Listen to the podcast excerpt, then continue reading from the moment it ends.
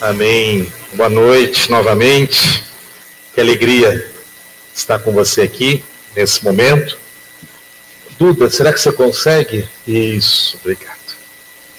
Gente, a gente está começando hoje uma nova série de mensagens chamada 40 Dias de Jejum e de Oração. Eu não sei qual é a sua prática do jejum, qual é a sua prática de oração. Eu tenho tido o costume de sempre estar fazendo pelo menos um jejum, de ter um tempo legal de oração, ter um tempo, sabe, eu quero experimentar algo mais de Deus, eu quero experimentar algo diferente da minha vida, né, para com Deus, eu quero experimentar Deus agindo na minha vida, agindo no meu coração, agindo na minha família, e eu queria que você vivesse essa expectativa hoje. Eu queria que você vivesse essa expectativa essa, nesses próximos 40 dias. Por que 40 dias de jejum e oração?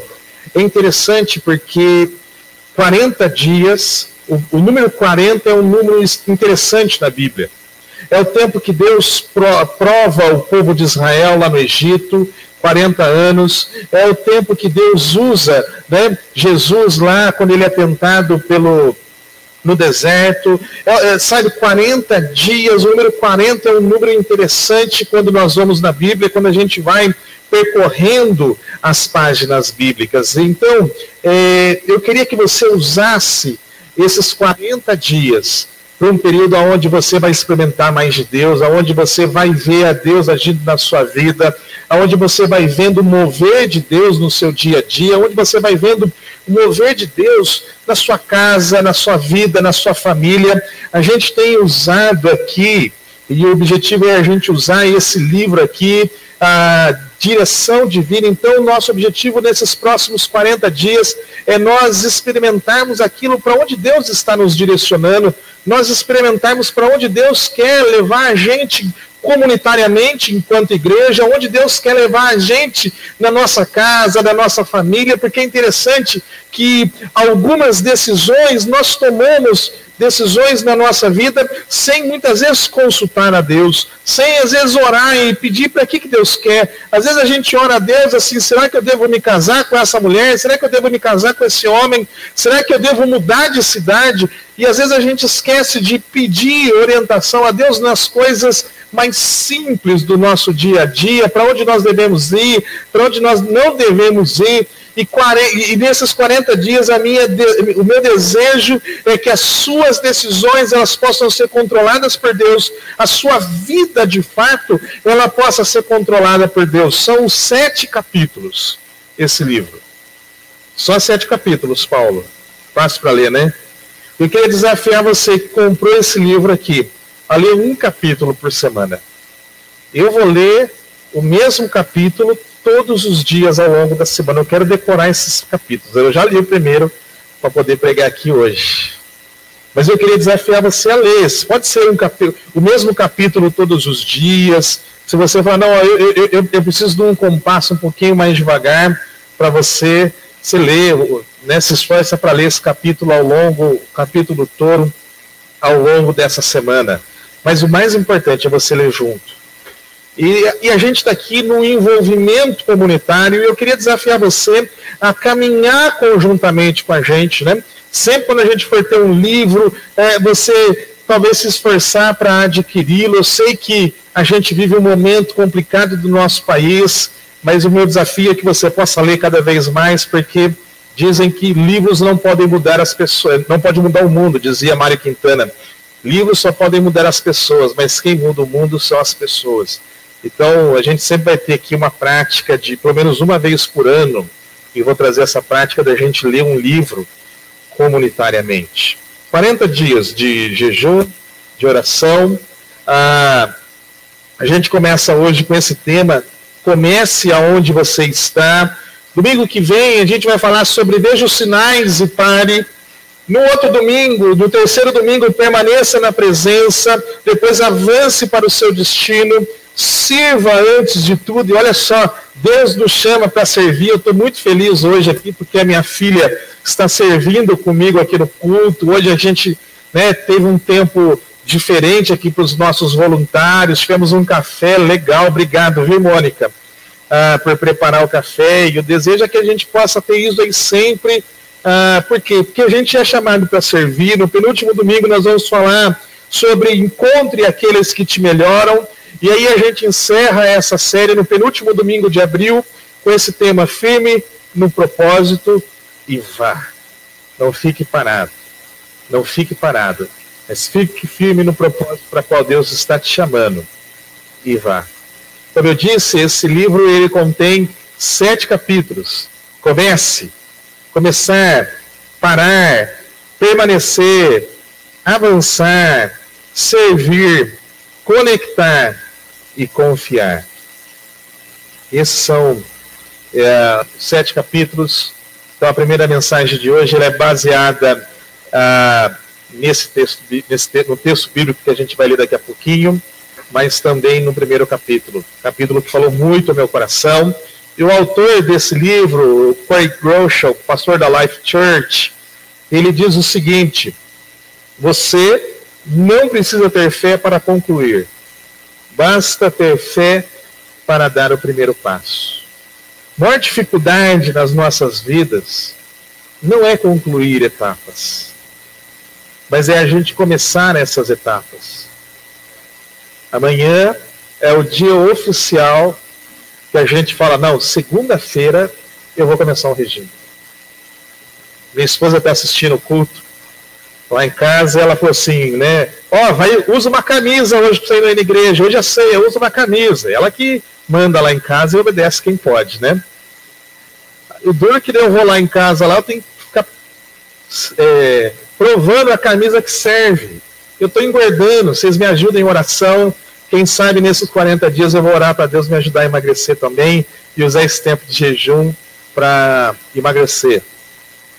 Ah, mas como o, o Craig Groeschel ele diz aqui, mais difícil do que concluir é a gente começar. Quantos cursos nós almejamos começar e a gente não começou? Quantas decisões de mudanças na nossa vida, a gente falou assim: não, quando passar essa tempestade eu vou mudar a minha vida. Quando passar esse problema, quando a, a, a chegar aquele momento eu vou mudar e a gente não começa uma mudança na nossa vida. Eu começo a reflexão dessa noite com essa pergunta para você: o que é que você precisa mudar? O que é que você precisa mudar? Né? O que é que na sua vida precisa mudar? O que é que nos seus relacionamentos pessoais, com o seu marido, com a sua esposa, com a sua filha, com o seu filho, com os seus pais, o que é que os seus irmãos precisa mudar?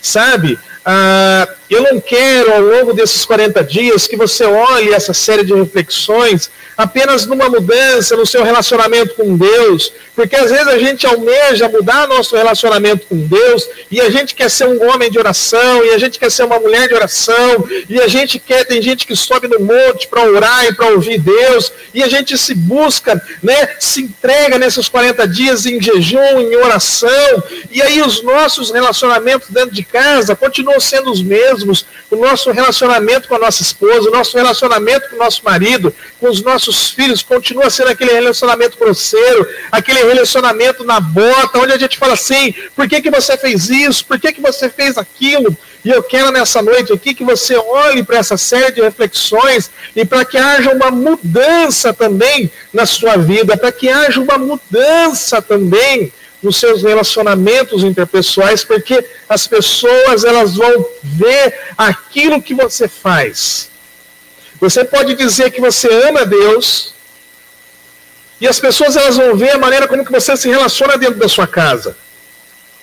As pessoas elas vão ver se o relacionamento entre marido e mulher é um relacionamento aonde Deus está. Às vezes a gente fala assim, não, Deus mudou a minha vida, mas a maneira como que eu lido no meu trabalho, a maneira como que eu lido no meu, no, no, na, no, no meu relacionamento, na minha agenda diária, não tem nada a ver com Deus. E às vezes Deus é só uma agenda no nosso dia. Deus é uma agenda quando eu acordo e a gente fala assim: não, o pastor falou para eu orar todos os dias. O pastor colocou lá um plano de leitura da Bíblia, então eu tenho que ler a Bíblia todos os dias. Então, naquele momento, a gente fala assim: Deus, o Senhor está presente aqui e eu estou aqui na Sua presença nesse momento. e a gente ora, e a gente lê a Bíblia, e a hora que a gente fecha a Bíblia, a hora que a gente fala amém, Deus vai embora. Porque os nossos relacionamentos não têm nada a ver com Deus. Deus às vezes é uma agenda, quando a gente fala assim, não, no domingo é o meu dia de colocar a Bíblia embaixo do braço, é o dia de eu ir para a igreja, e naquele momento a gente está todo obrigado lá em casa, a gente está assim bravo um com o outro, mas a hora que chega na igreja, a paz do Senhor, irmão. Deus esteja com você. Ah, como é bom as misericórdias do Senhor. São as causas de nós não sermos consumidos, porque elas se renovam a cada manhã. Perceba, às vezes Deus é só um adereço na nossa agenda.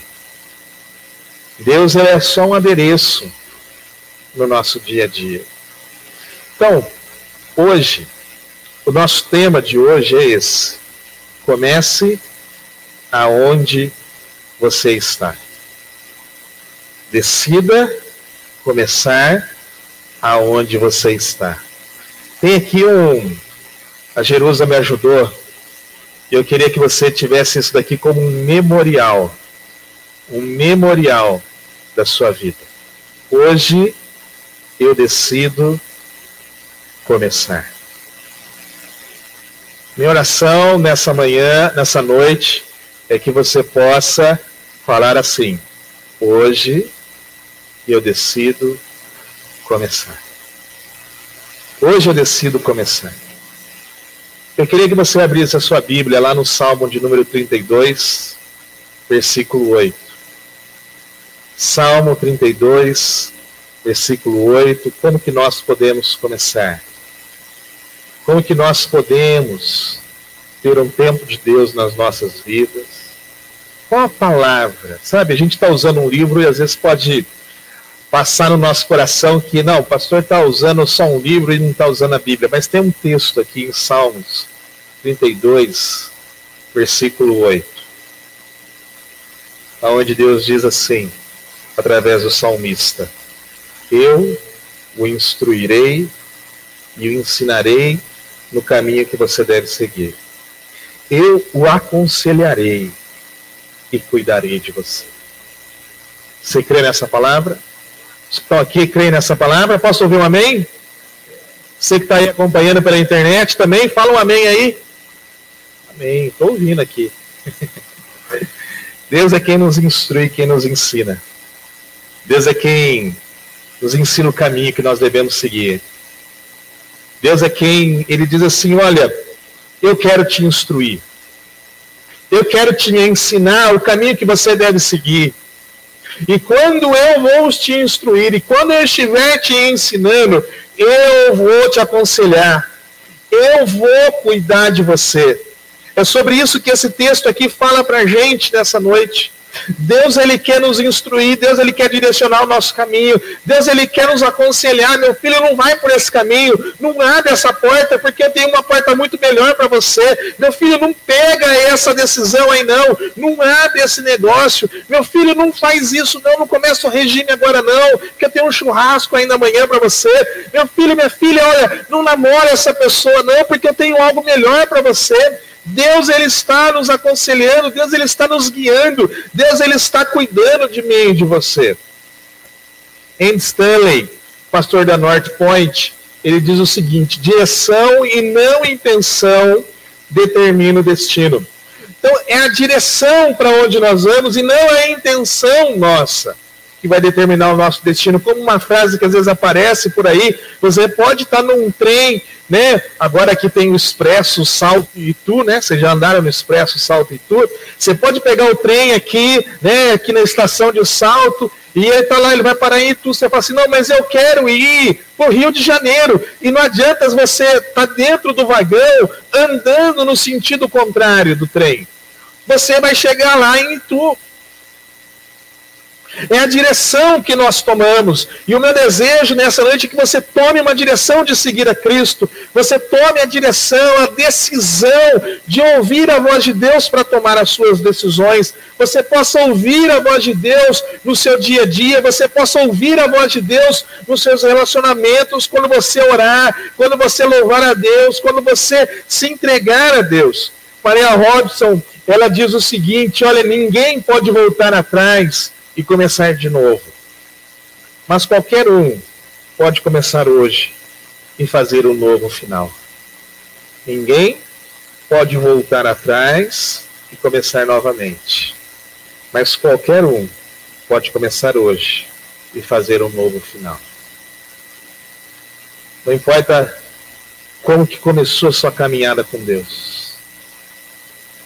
O importante é como que você vai seguir daqui de hoje, 7 de março, em diante.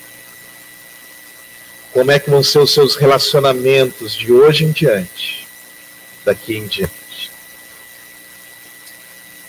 Ah, por isso, a gente pode pensar que os acontecimentos ruins, os acontecimentos ruins do nosso passado não podem ser apagados.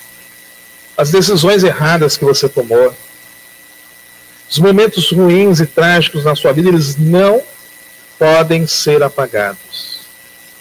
Mas eles podem ser redimidos e não repetidos. Quantas decisões erradas a gente toma na nossa vida? Quantas decisões erradas você já tomou na sua vida? Né? Eu lembro, assim que eu e a Luísa casamos, nós. Eu tinha um Fusca, a Luísa foi literalmente nosso casamento, foi aquele, aquele conto de fadas. Obrigado, meu anjo. Foi aquele conto de fadas, sabe?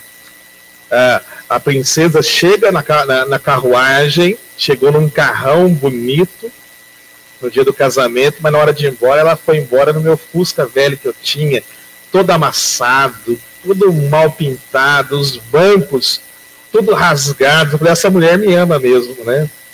E, e, a gente casou no mês de outubro, e logo depois do casamento, já chega final de ano, nós vamos fazer o quê? O orçamento do novo ano. E aí, vamos vender esse carro, vamos arrumar ele, não sei o quê. E a gente falou, não, vamos arrumar o carro, né? Durante o namoro, a gente já tinha feito o motor do carro, a gente já tinha trocado todos os pneus do carro, todos os amortecedores do carro. Pô, vamos arrumar esse Fusca. E a gente arrumou o Fusca, mandamos para um funileiro, trocamos um monte de peça, trocamos, mandamos para um tapeceiro, trocamos os bancos, colocamos bancos modernos, tiramos o carro. Eu lembro que o dia que eu tirei o carro, eu saí do, do, do tapeceiro e parei no, num, num posto de gasolina e na hora o cara falou assim, nossa, que Fusca bonito, eu pago 7 mil reais para você. Falei, capaz mesmo que eu vou vender, acabei de tirar dois meses sem esse carro, não vou vender esse carro. Andamos dois meses, resumindo a conversa, eu percebi que eu estava num Fusca. Mesmo tendo gasto na época uns 5 mil reais para arrumar o carro. Sabe o que nós fizemos? Vendemos o carro. Pela metade do preço que me ofereceram há dois meses antes. Dois, três meses antes. Hoje em dia, a Luísa não deixa mais eu mexer muito nos carros. Sabe, gente, o que eu quero dizer para você hoje? Nunca é tarde demais para mudar. Nunca é tarde para mudar. Você pode estar aqui na igreja, você pode estar assistindo o nosso culto e talvez você esteja começando a ter as suas experiências com Deus. Você pode estar aqui com a gente e talvez o seu relacionamento com Deus já é de uma longa caminhada. Nunca é tarde. Talvez quem está novo com Deus fala, não, eu comecei a chegar agora, estou mudando ainda, mas às vezes a gente tem 10, 20, 30, 40, 50, 60 anos de igreja. Nunca é tarde para mudar algumas áreas da nossa vida. Eu queria hoje compartilhar algumas lições com você. A primeira que esse texto nos ensina é essa: comece, mesmo pequeno. Comece. Comece algumas mudanças na sua vida. O mais importante hoje é você identificar e começar algumas mudanças na sua vida. A gente precisa mudar, meus irmãos. Se nós não mudarmos, os resultados serão sempre os primeiros. Lá em Zacarias capítulo 4, versículo 10, diz assim: Pois aqueles que desprezam o dia das pequenas coisas terão grande alegria, pois aqueles que desprezam o dia das pequenas coisas terão grande alegria ao verem a pedra principal nas mãos de Zorobabel. Não despreze as pequenas coisas nas suas vidas na sua vida. Como eu disse, às vezes a gente ora para que Deus nos dê uma direção, aonde nós vamos trabalhar, que curso que nós vamos fazer, e a gente esquece, às vezes, de pedir orientação a Deus nas reuniões que nós vamos ter ao longo do dia, nos diálogos, nas conversas, nas micro decisões que nós teremos todos os dias.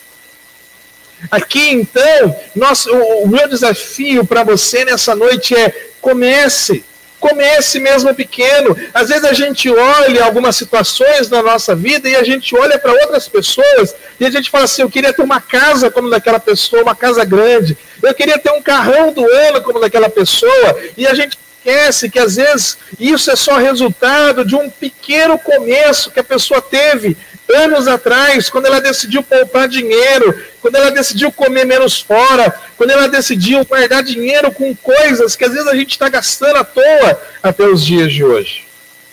Comece pequeno.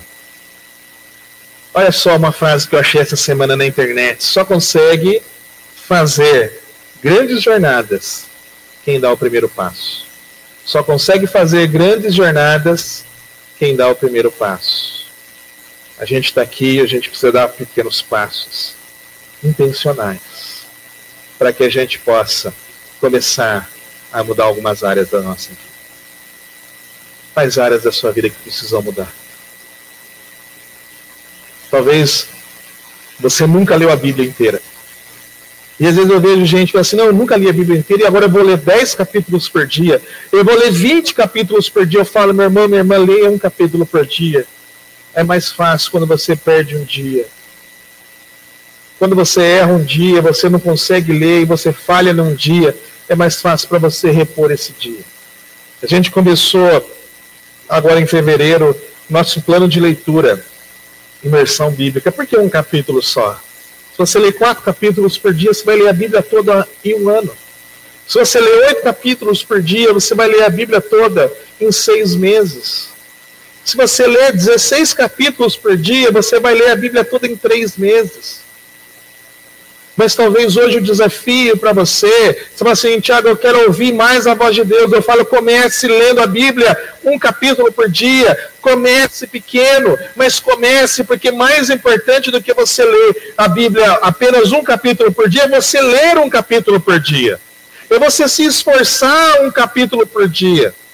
Ah, Tiago, eu quero ter uma experiência de oração com Deus, eu quero ouvir Deus, eu quero sentir a presença de Deus quando eu estou orando, quando eu estou na presença dele. Ok, comece orando então. Comece orando um minuto, porque é melhor você orar um minuto por dia do que não orar. É melhor você comece orando um minuto e passe para cinco minutos, para dez minutos, para vinte minutos, para uma hora, mas comece. Às vezes a gente quer ter as experiências sobrenaturais que as pessoas têm, mas a gente não se propõe a começar. Esses dias eu estava conversando com uma pessoa que pediu para eu acompanhá-la e mentoreá-la, né, um jovem pastor. E aí a gente estava lá para o dia 20 de janeiro. Eu falei, como que é a sua vida devocional? E ele falou: Olha, Tiago, eu vou conversar para você que eu estava esperando o ano virar para eu começar a orar, mas e começar de fato a ler a Bíblia diariamente. Eu falei: Ok, mas a gente está aqui perto do dia 20 de janeiro e você ainda não começou a ler a Bíblia. Você já teve 20 dias em 2021, por que, que você não começou ainda? Comece, falei para ele. Comece com um capítulo, mas comece. Essa palavra que eu trago para você nessa noite Vincent van Gogh, um pintor, e ele cria que Deus o chamou para fazer a, a.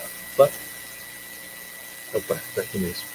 É, Deus o chamou para pintar alguns quadros, ele tinha o sonho de fazer direito, depois fazer teologia. Ele acabou sendo um grande pintor, conhecido. Suas telas até hoje são famosas, mas uma vez ele disse grandes coisas são feitas a partir de pequenas coisas reunidas. Qual o segredo para um casamento dar certo? Ah, se eu tivesse, eu, se eu tivesse dinheiro sobrando, meu casamento daria certo, que a gente faria viagens, a gente poderia comer nos melhores restaurantes aqui de Salto, a gente poderia morar nas melhores casas aqui de Salto. Eu falo, comece tomando pequenas decisões, amando incondicionalmente, respeitando incondicionalmente, se doando, se entregando. Comece. Grandes coisas na nossa vida, elas são feitas a partir de pequenas coisas. Grandes coisas são feitas a partir de pequenas coisas. Ah, comece pequeno. Comece. Eu tenho visto muita gente que quer mudar a vida, mas não quer começar. Eu tenho visto muita gente que quer mudar o seu dia a dia, quer mudar os seus relacionamentos, mas não começa. Às vezes a gente sonha grande com algumas coisas, mas a gente não começa. Às vezes a gente sonha com essa igreja, ah, como que eu queria que essa igreja aqui tivesse 100 membros. Como que eu queria que essa igreja aqui tem 32 anos, ela tivesse 320 membros. Como que a gente pode ter indo atrás do primeiro? Indo atrás do primeiro.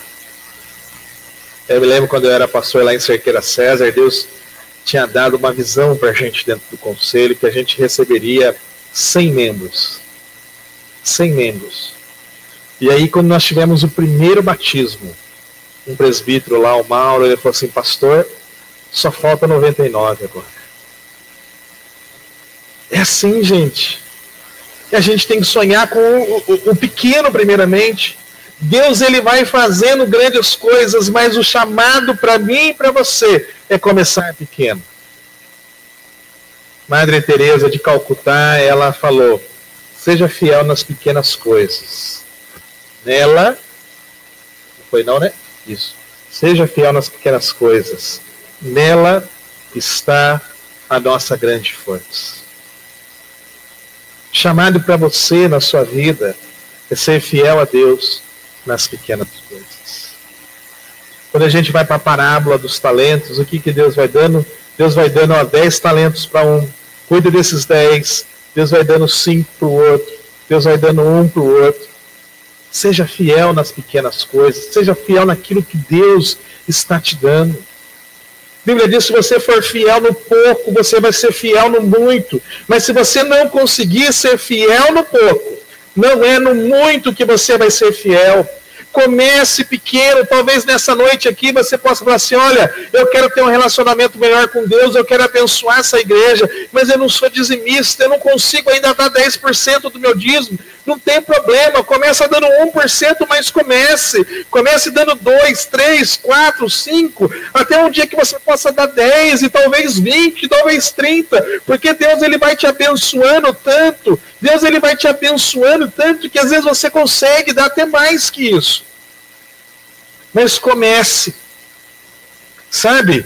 O caminho para a disciplina começa com decisões diárias decisões diárias de seguir a Cristo, decisões diárias de se tornar um discípulo de Jesus, decisões diárias de nós nos tornarmos adoradores de Jesus em espírito e em verdade, decisões diárias de buscar Deus através da leitura da Bíblia, decisões diárias de buscar Deus através da oração. Quando é mais atraente assistir um episódio no Netflix, quando o sono está batendo, o cansaço está batendo, quando ao invés de fazer uma contribuição através de um dízimo da oferta, é eu sair para comer aquela pizza que eu queria tanto, comece o caminho para o caminho para a disciplina começa com pequenas decisões diárias. O que eu tenho visto é que muita gente quer ter uma experiência forte com Deus sem ter o hábito da disciplina no seu dia a dia, sem ter o hábito da disciplina da oração, o hábito da disciplina, e a disciplina da leitura da Bíblia, da solitude, do jejum.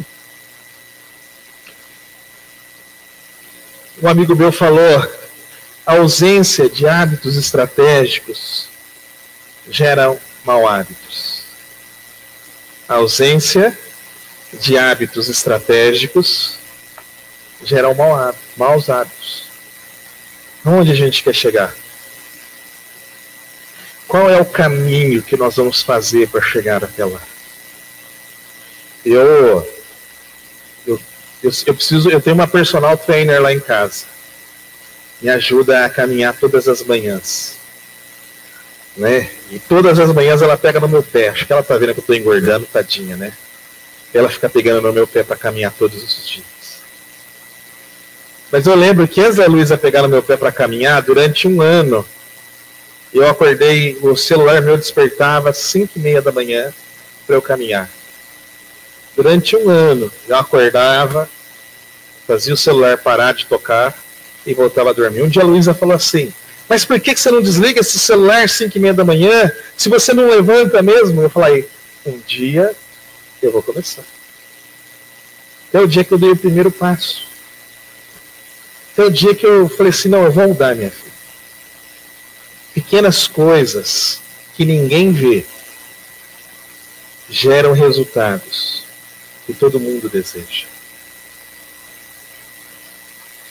Pequenas coisas que ninguém vê geram resultados que todos desejam. As pessoas elas olham para aquilo que é visível nas nossas vidas. Eu lembro uma vez um professor, um famoso teólogo, foi lá na, no seminário na Faculdade Teológica em Campinas, Russell Shedd, e as pessoas falaram assim: qual é o segredo para ser um pastor de sucesso como o senhor? E ele falou: o segredo é eu acordar quatro horas da manhã todos os dias para orar. Pequenas coisas que ninguém vê. Ninguém via. E quando seminarista critica tudo, né? Será que ele acorda quatro horas mesmo? Será que ele não acordou um dia e ele coloca como uma verdade? Pequenas coisas que ninguém vê. Geram resultados. Todo mundo deseja dentro do seminário, todo mundo queria ser um Russell Shedd, um pastor estrangeiro que veio para o Brasil e teve um ministério no Brasil extraordinário. Escritor de livros, conferencista, um grande pastor. Pequenas coisas que ninguém vê. Aquele homem, ele decidiu um dia que ele deveria aumentar o tempo dele com Deus ele começou a acordar às quatro horas da manhã para gastar tempo de oração com Deus.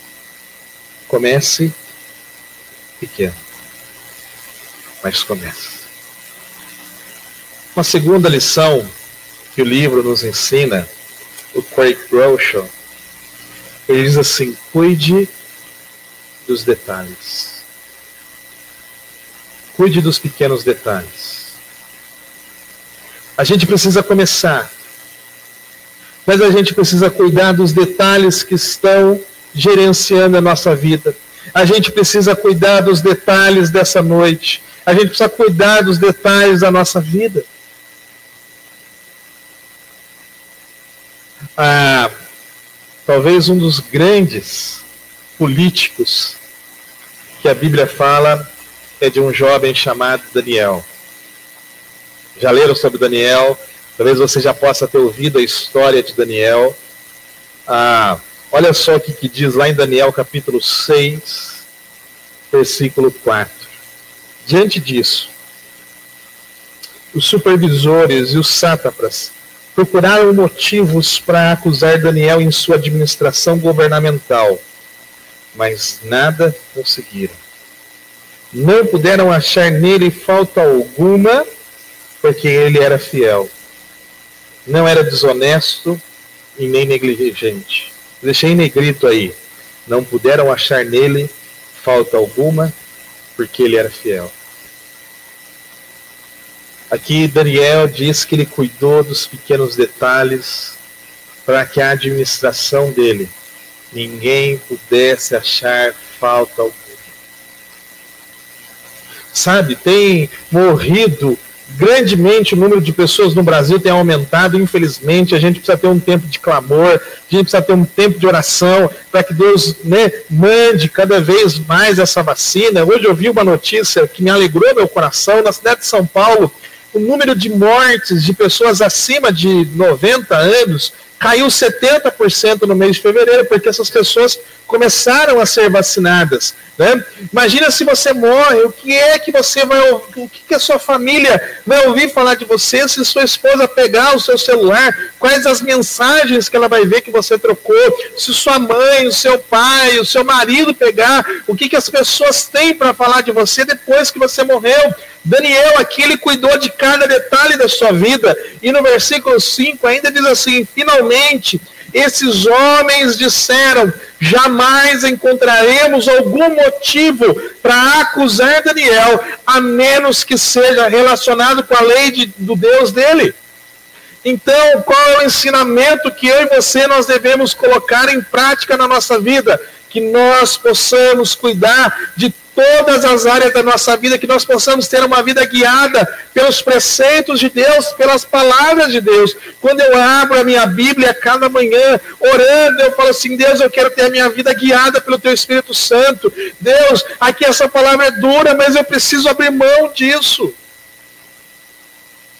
Cuide. Cuide de cada detalhe da sua vida. Cuide de cada situação da sua vida. Um amigo meu falou essa frase para mim essa semana, Tiago. Deus deseja que você seja antes que você faça. Você quer fazer grandes feitos para Deus? Seja primeiramente um homem e uma mulher temente Deus. Seja primeiramente um homem e uma mulher aonde nos mínimos detalhes as pessoas não possam achar nada, porque você é fiel. Porque você é fiel com a palavra de Deus. Porque você é fiel com as coisas de Deus. Que antes de você desejar, você possa, Deus deseja que você seja antes de que você possa fazer as coisas. Lá em 1 Tessalonicenses, capítulo 4, versículo 3, diz assim: Duda, saiu de lá? Eu acho que não está indo. Isso. A vontade de Deus é que vocês sejam santificados. Meu irmão, minha irmã, você que nos acompanha pela internet hoje, vontade de Deus é que a gente possa se parecer cada dia mais com Que a gente se possa parecer cada dia mais. Que a gente possa ser moldado à imagem, à semelhança. Para isso a gente precisa mudar a nossa vida. Para isso a gente precisa tomar algumas decisões que vão nortear o nosso dia a dia. Algumas decisões que vão nortear a nossa caminhada com Deus e a caminhada dele com a gente. Tem um vídeo que eu queria que você assistisse sobre algumas ações que a gente precisa ter. Vamos assistir esse vídeo?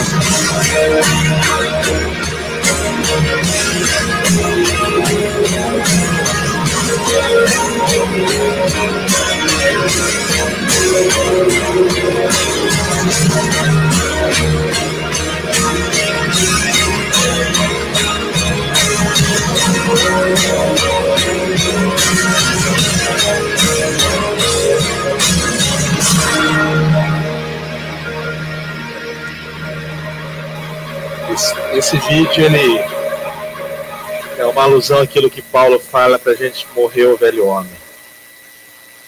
Que áreas da sua vida precisam morrer?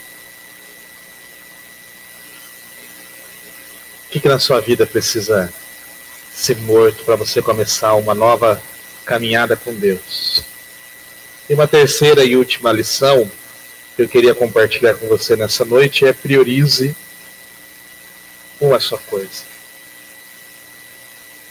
Talvez nessa noite a, a sua a questão para você é assim, não, eu tenho tantas áreas para mudar, eu tenho tantas coisas para fazer. A minha palavra para você é nesses próximos 40 dias. Priorize uma coisa. É igual em casa, quando a gente tem um monte de coisa para fazer em casa, a gente quer fazer tudo ao mesmo tempo, no final do dia a gente não fez nada. Não é verdade? Priorize uma só coisa. Priorize uma área na sua vida, identifica. Queria que enquanto eu estivesse falando aqui, você pensasse que área na sua vida você precisa mudar nesses próximos 40 dias. Talvez seja o seu relacionamento com Deus. Priorize isso. Ah, mas eu não sou um bom pai, eu não sou uma boa mãe, eu sou um pai ausente, eu sou uma mãe ausente, não tem problema. Priorize o seu relacionamento com Deus. Priorize o seu relacionamento com Deus. Ah, eu queria ser uma pessoa mais presente em casa. Ah, eu queria ser uma pessoa com um controle financeiro maior. Não tem problema, mas priorize primeiramente o seu relacionamento com Deus. Ah, não, eu tenho meu relacionamento com Deus legal, mas eu preciso ser um marido melhor. Eu preciso ser uma esposa melhor. Ok, então priorize isso agora. Tem uma frase aqui que eu, quando eu compartilhei com um amigo, ele falou assim: Ah, Dilma falando. A coisa principal a fazer, da coisa principal, a coisa principal. Nesses próximos 40 dias, a coisa principal é fazer da coisa principal a coisa principal. O que é principal na sua vida? Às vezes a gente fica lidando com o urgente. Em casa é assim, né? Precisa pagar essa conta, daí a gente corre, arruma dinheiro e paga aquela conta. Não, mas agora tem essa outra. E a gente vai e corre, daí às vezes a gente paga uma conta, mas a principal era aquela outra. Às vezes a gente vai no, no supermercado, eu falo para Luiz, ó, o que, que nós vamos comer hoje? Não, não sei. E aí no final a gente compra um monte de coisa no supermercado, ou compra pouco e gasta bastante hoje em dia, na verdade, né? E volta e fala, puxa, mas esqueci disso esqueci daquilo. Por quê? A gente tem que focar naquilo que é principal. Quer uma palavra bíblica para isso? Lucas, capítulo 10, nos diz assim: Respondeu o Senhor, Marta, Marta, você está preocupada e inquieta com muitas coisas. Todavia, apenas uma coisa é necessária. Maria escolheu a boa parte e essa não lhe será tirada. Talvez você chegou aqui essa noite, talvez você se conectou conosco aqui essa noite, preocupado e inquieto com muitas coisas. Talvez muitas áreas da sua vida precisam ser organizadas. Mas o convite para você nessa noite é que você possa escolher apenas uma. Deixar que ela seja a principal área da sua vida. Davi, lá no Salmo 27, ele diz o seguinte: A única coisa que peço ao Senhor, o meu maior desejo é morar na casa do Senhor todos os dias da minha vida, para contemplar a beleza do Senhor e meditar no seu tempo. A única coisa. Não é um gênio da lâmpada que aparece e fala para assim: você tem três desejos. O convite para você nessa noite é que você possa se concentrar em uma única área da sua vida. Você possa orar a Deus, pedir para que Ele mude a sua vida. Queria chamar o pessoal do Doxa. Mas enquanto eles vêm aqui, três coisas que eu queria que você refletisse comigo nessa noite. A primeira é: qual é a primeira coisa na sua vida que você precisa andar, mudar? Andar aí no PowerPoint, mas é mudar. Qual é? Publica aí na internet, Léo, por favor. Qual é a primeira coisa na sua vida que você precisa mudar? Não é andar, tá bom? Pensa nela agora. Pensa nela. Qual é a primeira coisa na sua vida que você precisa mudar? Segunda coisa, para você refletir e praticar comigo nessa noite. Qual é o seu plano? Você precisa mudar algo na sua vida? Qual é o seu plano? Como que você vai chegar lá? Qual é o seu plano para essa mudança? E a terceira e última lição: busque a aprovação de Deus. Busque a aprovação de Deus. Busque a aprovação de Deus para sua vida. Tem uma área na sua vida que você precisa mudar. Você já fez um plano, o coração do homem pode fazer planos, mas a resposta vem de quem? Vem do Senhor. Busque a aprovação dele. Fala, Deus, eu quero mudar essa área. Sabe, na Bíblia, sempre quando os homens eles faziam uma tomada de decisão, essa tomada de decisão ela era feita com um altar. Era feito um monumento que representava uma mudança de postura de vida. Dali em diante. Dali em diante. Nessa noite eu queria convidar você para fazer o seu altar, talvez aí da sua casa mesmo. Fazer o seu monumento. Desse momento em diante, eu quero mudar tal área da minha vida. Desse momento em diante, eu quero mudar algumas áreas da minha vida. Comece nessa noite a refletir quais áreas que você precisa mudar. Qual área, não quais, qual área da sua vida você precisa? Comece. Comece pequeno. Mas não tenha medo de começar. Peça a aprovação de Deus. Fala, Deus, eu quero ser uma pessoa diferente nessa área. Eu quero ser um homem que tem essa área da minha vida dirigida pelo Senhor. Eu quero ser uma mulher na minha vida tem essa área dirigida pelo Senhor, Deus, eu não quero mais ser assim. Eu quero ter essa mudança. Comece pequeno. Cuide dos pequenos detalhes. Seja uma pessoa fiel. Seja uma pessoa guiada e usada por Deus.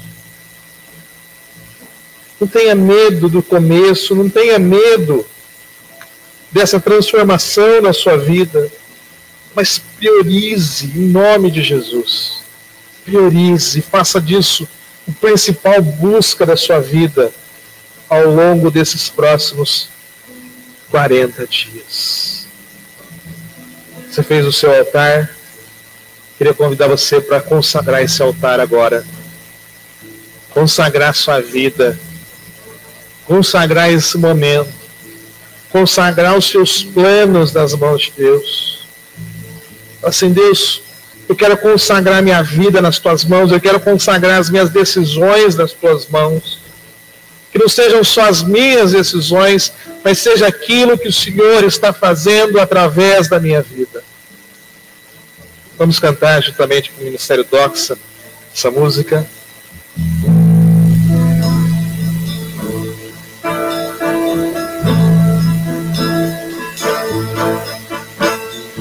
Deus responsável tudo o que sou.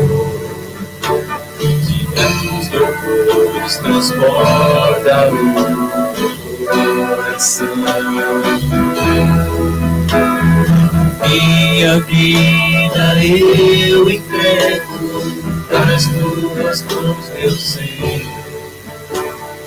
pra te exaltar com teu amor.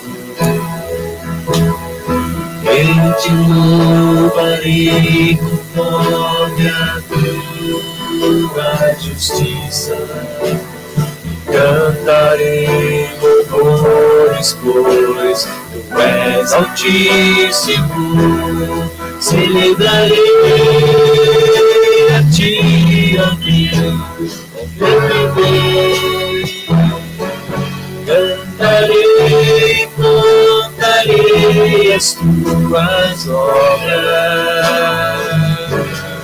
Pois por tuas mãos foram criados terra, céu e mar e todo ser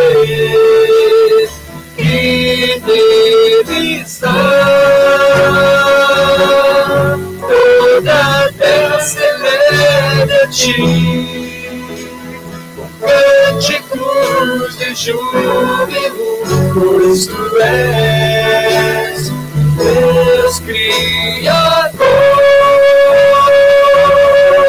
Toda a terra celebra ti, com cânticos de júbilo, pois tu és Deus Criador.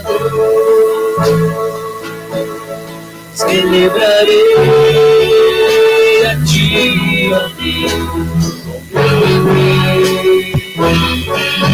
Cantarei, contarei as tuas obras, pois por tuas mãos foram criados terra, céu e mar e todo ser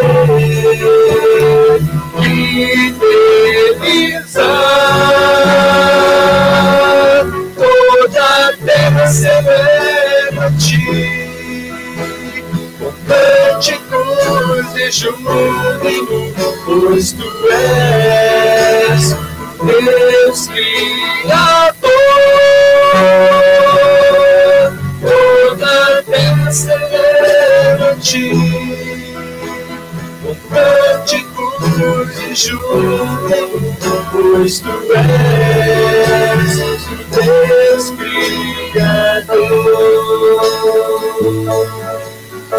Tu és Deus Criador,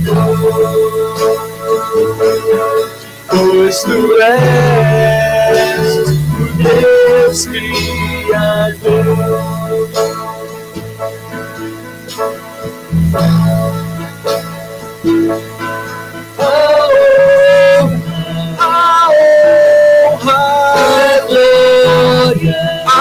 Glória, força, a força e o poder ao Rei